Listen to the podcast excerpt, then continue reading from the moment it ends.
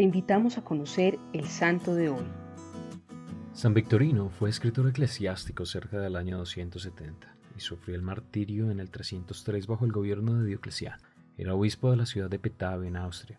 Se encuentra muy poca información sobre este santo, aunque se puede rescatar algunas cosas en el martirologio romano, donde lo registran el 2 de noviembre, lo cual ocasionó que se pensara que pertenecía a una de las diócesis de Francia. Hasta el siglo XVII fue también confundido con el retórico Victorino After. Según San Jerónimo, que le da un lugar honorable en su catálogo de escritores eclesiásticos, Victorino compuso comentarios sobre varios libros de la Biblia, tales como Génesis, Éxodo, Isaías, el Cantar de los Cantares, San Mateo y el Apocalipsis. Además redactó algunos tratados contra las herejías de su tiempo.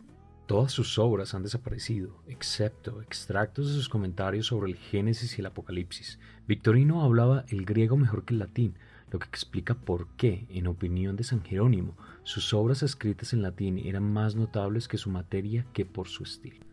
Como muchos de sus contemporáneos, compartió el error del milenarismo, en el que consistía que Cristo retornaría en todo su esplendor para reunir juntos a todos los justos, para aniquilar los poderes hostiles y para fundar un reino glorioso sobre la tierra para el disfrute de las más altas bendiciones espirituales y materiales. Todo esto en un periodo de mil años y por esta razón sus obras fueron categorizadas con los apócrifos del Papa San Gelasio I, pontífice elegido en el 492, cerca de 200 años después de la muerte de San Victorino.